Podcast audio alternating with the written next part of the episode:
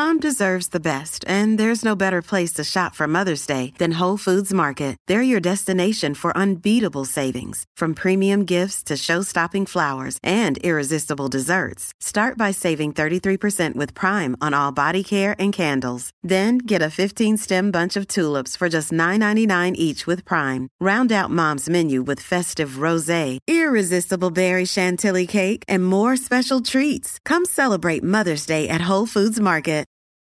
From sponsoring cultural events to partnering on community projects, creating youth programs to supporting first responders, at MidAmerican Energy, caring about our community goes beyond keeping the lights on. It's about being obsessively relentlessly at your service. Learn more at midamericanenergy.com slash social.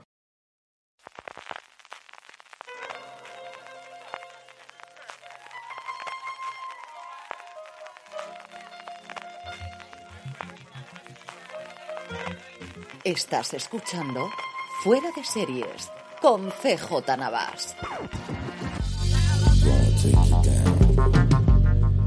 Bienvenidos a Streaming, el programa diario de Fuera de Series en el que un servidor CJ Navas te trae todas las noticias, trailers, estrenos y muchas cosas más del mundo de las series de televisión.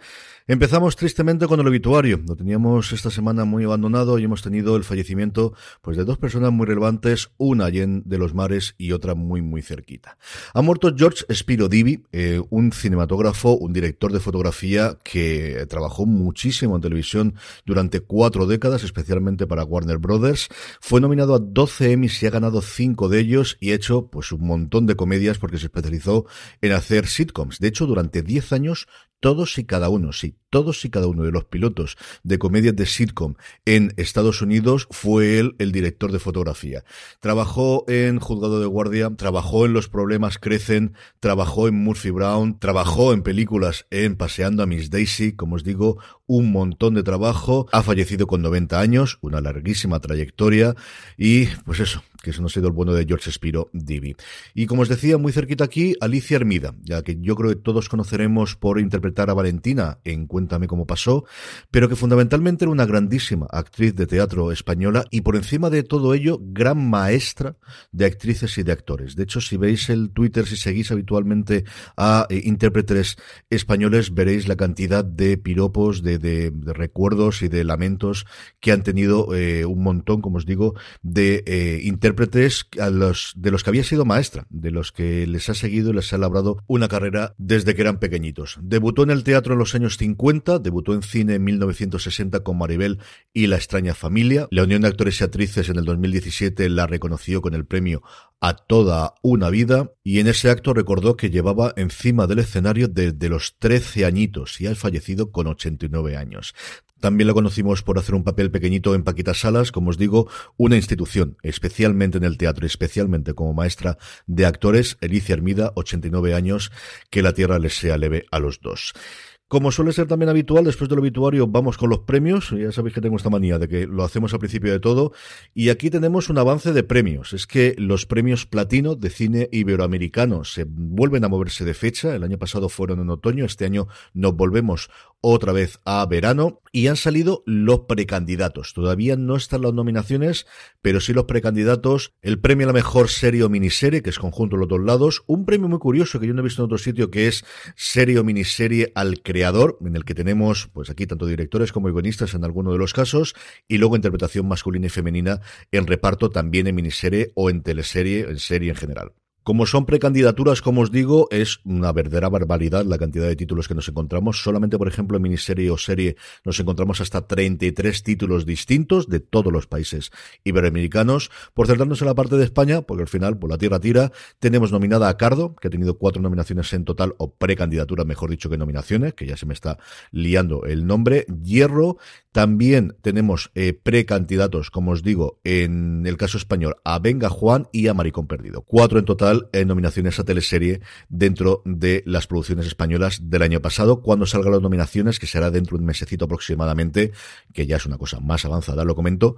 Pero oye, me apetecía decirlos porque además creo que son unos premios bastante entretenidos, bastante chulos y que me gustaría ir alguna vez. Estuve a punto de ir el año pasado y al final no pude ir. Noticias de nuevos proyectos en funcionamiento. No hay días sin que Apple Televisión, sin que Apple TV Plus, sin que la manzana no tenga un nuevo proyecto y nos metemos ahora en el mundo de la moda. No actual, eso sí, serie de época, serie que nos traslada a la Francia ocupada nazi y dos nombres importantísimos en la historia de la moda como Coco Chanel y Christian Dior. Dos nombres también igual de importantes en la interpretación. Juliette Binoche va a interpretar a la gran dama de Chanel. Ben Mendelssohn va a ser el que interprete a Christian Dior en una serie creada por Toda Kessler, el creador de Damages eh, o Daños y Perjuicios, como se llamó aquí la serie, y también de Bloodline, de la serie para Netflix en la que trabajó Ben Mendelssohn y de hecho ganó un Emmy por esa serie recientemente.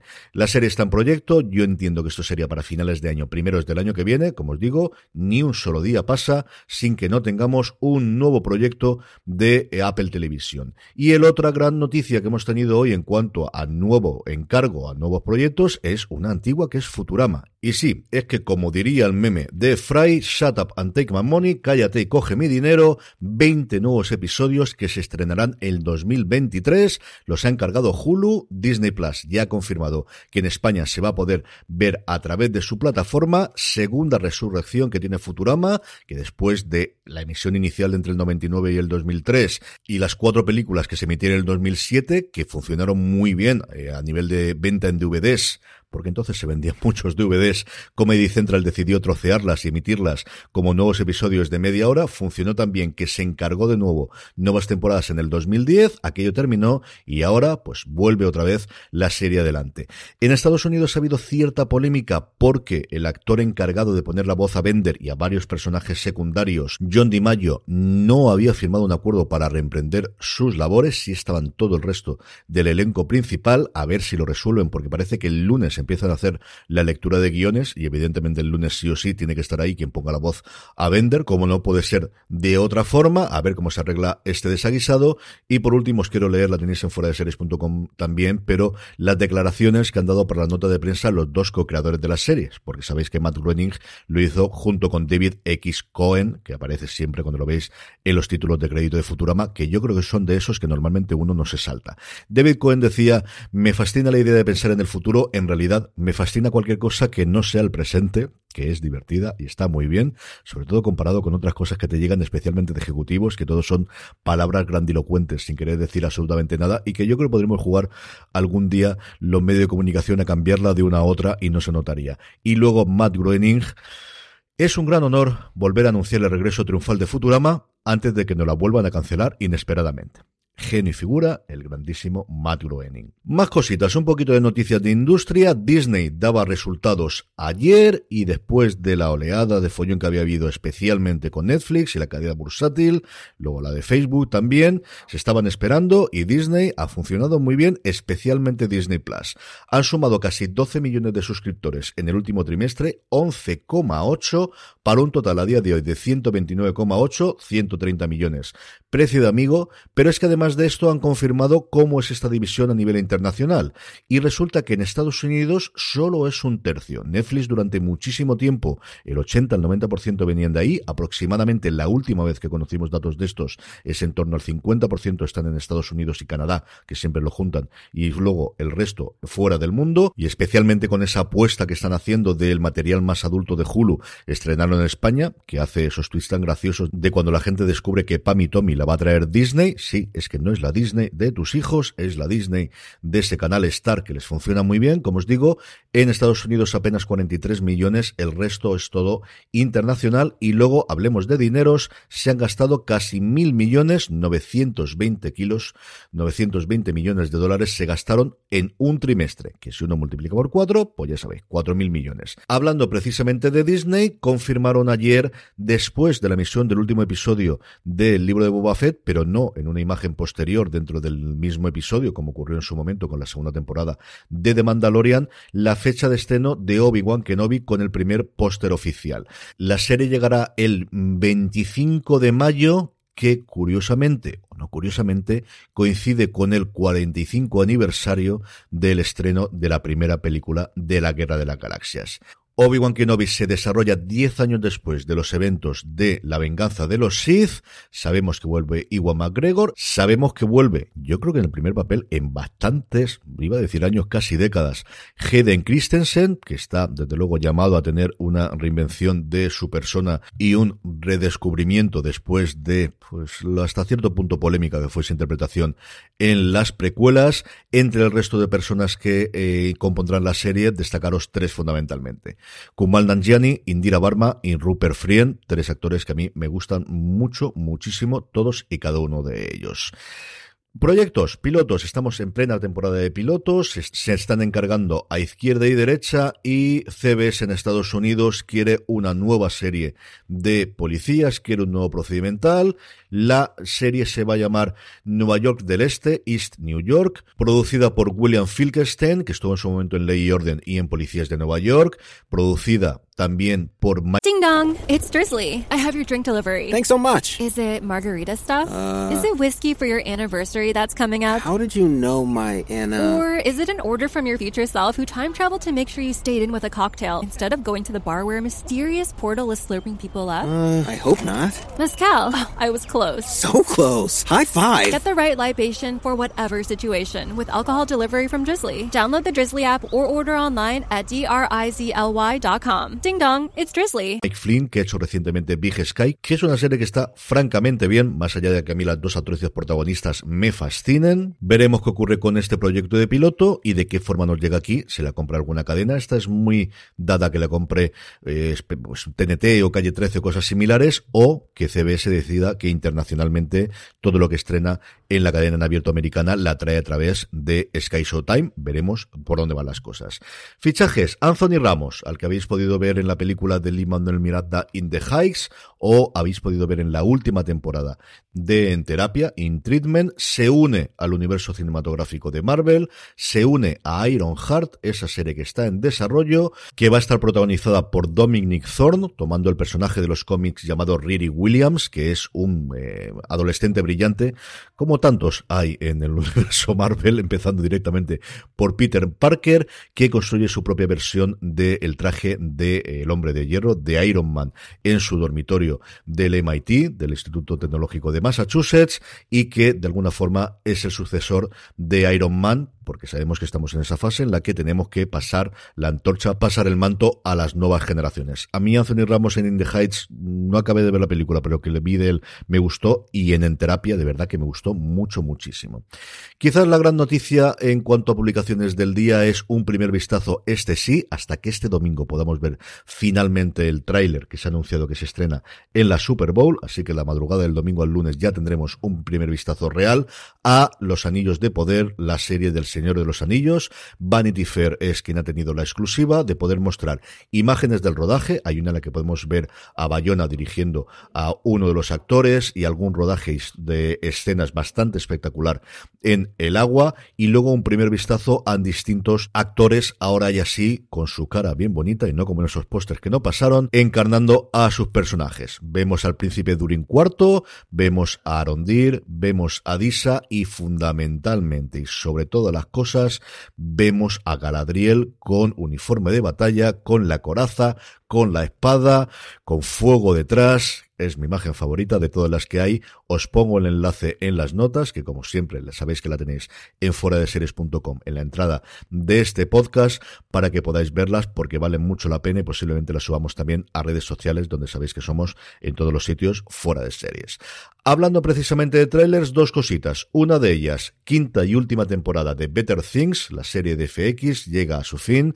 Esa comedia creada por Pamela Andlon que tuvo sus problemáticas para arriba y para abajo porque el co-creador y de alguna forma, gracias al que la serie salió inicialmente para adelante, fue Louis C.K., con todos los problemas posteriores que tuvo en el mundo de Hollywood. La serie ha seguido adelante solo con la dirección de Pamela Andlon y, como os digo, el 28 de febrero se estrena en FX. Entiendo que aquí llegará a través de Disney Plus. No sé si al principio, no sé si todo una vez que se emita en Estados Unidos llegarán todos los episodios de golpe, como alguna serie reciente suya que se ha anunciado, o qué va a ocurrir. Y luego, Parque Jurásico Dominion, ¿Qué cine? Sí, ya lo sé, pero es dinosaurio. ¿Qué queréis que os diga? Es que son dinosaurios. Está el tráiler ya, supongo que ya lo conoceréis, pero si no, lo podéis ver. Yo Parque Jurásico es una de mis obras favoritas, no tanto la película, que me fascinó y maravilló, sino el libro. A mí el libro cuando lo leí me marcó muchísimo. Todo lo que contaba Crichton acerca de la teoría del caos me rompió totalmente la cabeza cuando lo leí. Yo creo de adolescente, o si me apuráis, de preadolescente, que uno para estas cosas de lectura siempre ha sido muy precoz y me fascinó. Así que todo lo que sean eh, dinosaurios es bien. Y mira que a mí las últimas películas no me hayan matado especialmente, me parecen muy locas. Pero al final, a uno le pone un dinosaurio y en esto, como mi hija Charlotte, que ha salido a mí, todo funciona mucho mejor. Estrenos, tres cositas para hoy viernes. La primera, el gran estreno de la semana posiblemente, es ¿Quién es Sana? Esta historia alrededor de una rica heredera alemana que se traslada a Estados Unidos y vive con la jet set de Nueva York hasta que se descubre que nada de alemana, nada de rica heredera, una emigrante rusa que se hacía pasar por ello y que la cosa acaba bastante mal. La primera serie en más de 10 años creada por Sonda Rhimes personalmente, muchos proyectos de su productora Sondaland, incluida de Bridgertons, pero es la primera serie que ella personalmente crea. Las críticas han sido dispares por decirlo bien. Alan Sepilwall, que es posiblemente mi crítico de cabecera, que escribe actualmente en The Rolling Stone, la ha puesto casi que a caer de un burro. He visto otras críticas que la ponen bastante mejor. Como os digo, es el gran estreno de Netflix. Mucho tendría que cambiar las cosas si no está muy alto la semana que viene cuando tengamos el estreno en el top global y sobre todo en el top americano. Prime Video estrena With Love y confirmado, confirmadísimo, Pluto TV en España estrena ya el episodio de la semana de la segunda parte de la cuarta temporada de Star Trek Discovery, que ayer se estrenó ya en Paramount Plus en Estados Unidos. Los episodios que faltan hasta terminar esta cuarta temporada que como siempre analizaremos en Universo Star Trek, que si no ocurre nada lo haremos justo después de la emisión de Pluto TV aquí en España. Emiten el episodio de las 9, pues a las 10 nos conectamos Dani Simón, Jorge Navas y un servidor a las 10 de la noche en Twitch, twitch.tv barra fuera de series para hablar, diseccionar, comentar qué nos ha parecido el episodio de Star Trek de esa semana en Universo Star Trek y si nos queréis ver en directo y comentar en directo ya sabéis, twitch.tv barra fuera de series os suscribís desde ya y así os avisamos cuando lo tengamos. Y el sábado 12, estrenos para el fin de semana, el domingo no hay nada, la segunda temporada de Dollface en HBO Max. Como es viernes, como es habitual, hacemos el top 10 de Netflix que ha dado la cosa durante esta semana. En España, el top de televisión, tenemos muchos conocidos y hasta tres entradas nuevas. Café con aroma de mujer sigue liderando mm, clarísimamente el ranking en el número uno. Estamos muertos, se queda en el 2 y Soy Georgina bajo un puesto, se queda en el puesto número 3. El cuarto y el quinto para la Reina del Flow, temporada 2 y temporada 1 respectivamente, 12 semanitas que lleva ya en el top 10 de Netflix. No recuerdo que hubiese recientemente, la última fue la asistenta, la que llegó a dobles dígitos que yo recuerde de haber mirado en el ranking al menos español. En el 6, Feria, la luz más oscura, que la echaba mucho de menos la semana pasada, se ve que ha sido a partir de este ranking cuando la gente ha empezado a verla. The Sinner, la cuarta temporada, que es una serie que le funciona muy bien a Netflix.